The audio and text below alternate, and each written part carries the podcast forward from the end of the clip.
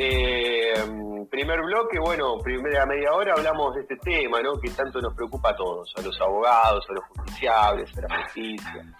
Eh, ahora yo aprovecho, quiero aprovechar que lo tengo acá en línea a Guillermo Troncoso, que sabemos que viene al dedillo con toda la información judicial. Eh, Guillermo, bueno, hemos visto que el día de hoy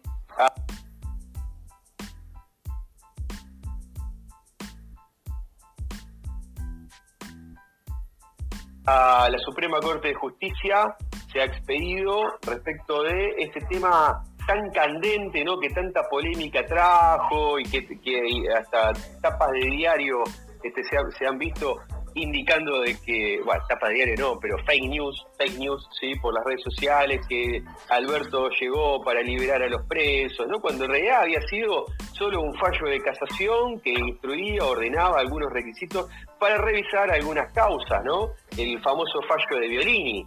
Eh, eso, bueno, trajo cola, trajo polémica, y hoy es como que la Corte emitió un, fallo que lo he, leído, 65 páginas, en donde ordena este tema de las escarcelaciones y las domiciliarias, medidas modificatorias frente al COVID-19.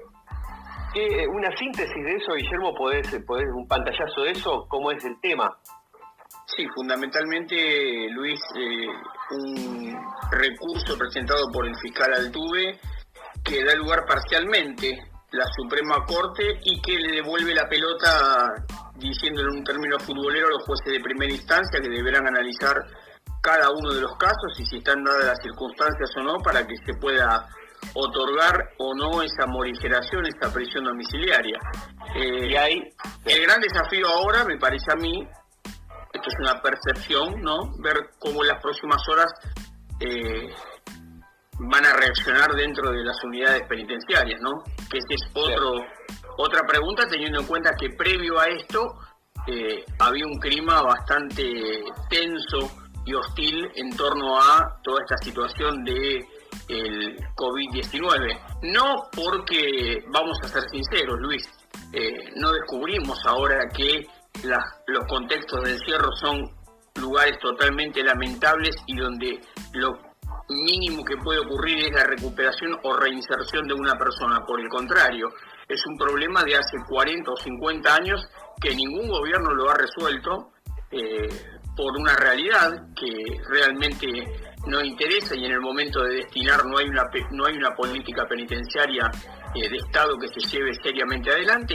Y bueno, colapsó, creo yo, que el coronavirus también eh, precipitó todo esto y aceleró todo esto en cuanto a que el primer contagio de el interno Julián Aracati, que ya fue dado de alta, que ya se recuperó y que era de Florencio Varela, finalmente derivó en una serie de, levantamientos generales eh, sumamente preocupantes que eh, ahora habrá que ver qué es lo que sucede con este fallo de la Corte, ¿no? Sí, eh, Guillermo, eh, eh, presupuestariamente, ¿tenés idea cuánto le cuesta cada preso al Estado por mes? Yo he escuchado por ahí que cuesta 60 mil pesos por mes.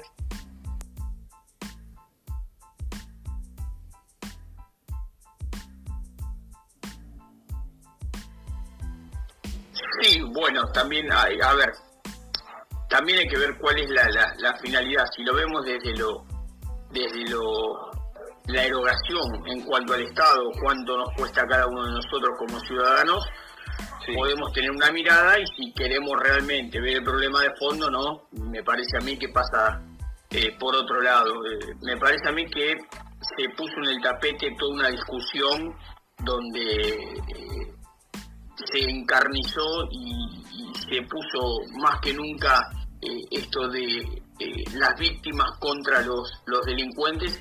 Y en realidad me parece a mí que lo que había que analizar y lo que había que ver eran casos particulares y también se jugó mucho en esto la, la, operación mediática donde se dijo que habían sido excarcelados un montón de personas que en definitiva eh, no fue tan así. No, fue, tan, así. incluso hasta vimos que una jueza de Quilmes este, ha, digamos, ha publicado información errónea también. Insensible, insensible, que ha generado polémica de mucha sensibilidad.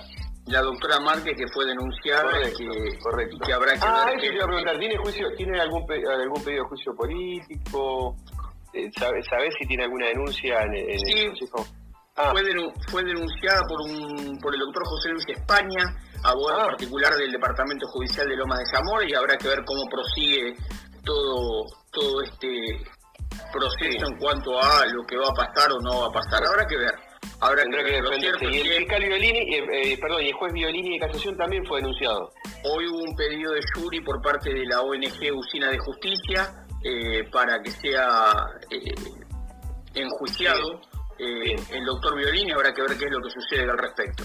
Bien, nos está quedando 20 minutitos de programa. Ahí yo tengo, tengo una, una pregunta, pero para, para derivarlo después en Juan Jovera, que esta semana hizo un trabajo impecable, un trabajo impecable, y después me voy con, con Fede Bacareza para que nos cuente todo lo que está pasando este, a, nivel este, económico, tanto en lo internacional como nacional, pero hablando de presos, de COVID, etcétera, hubo detenidos, yo he leído por ahí en data judicial que el día viernes hubo, la policía detuvo este, ahí unos, unos, unos travestis por violar la cuarentena, pero resulta que después esos travestis que estaban en la ruta también vendían droga.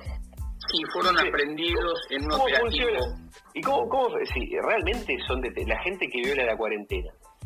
Eh, Esta información sí la. Realmente hay causas judiciales, se conforman causas judiciales, van presos, los demoran, están un rato en la comisaría. ¿Cómo es eso para que lo entienda el vecino? Interviene la justicia federal, interviene la justicia federal, el juzgado federal número uno del departamento de, perdón, el juzgado federal número uno de Quilmes, a cargo del doctor Luis. Armela, se notifica a las personas que violan la cuarentena de eh, la causa que se les eh, El delito sería, el delito sería desobediencia de autoridad, eh, con fraude de ley. ¿Cuál sería el delito? El delito es el, el, el artículo, no lo recuerdo, es el 200, eh, Ah, que tiene que ver sí. con eh, eh, atentar contra la salud pública en un contexto Ah, de pandemia, bien. ¿no? Correcto, sí, sí, sí. sí. Lo que se lo que se le hace es notificarlo de la causa y luego Sí. se lo se lo acompaña hasta el domicilio. Ah, bien, bien. Está bien, no queda preso. No, en primera instancia, ¿no? Claro, sí, ahora ya después si reincide y vuelve a reincidir, ya lleva momentos se van acumulando. Ejemplo, el, el dueño del frigorífico El Federal en Quilmes Oeste fue notificado porque estaban trabajando, faenando. Al otro día, luego de la clausura de la municipalidad, volvió a abrir. La municipalidad de Quilmes lo denunció penalmente y fue detenido. En este caso sí, Bien, en ese caso sí. claro. Juan Jovera, nuestro coequiper de Politicosa.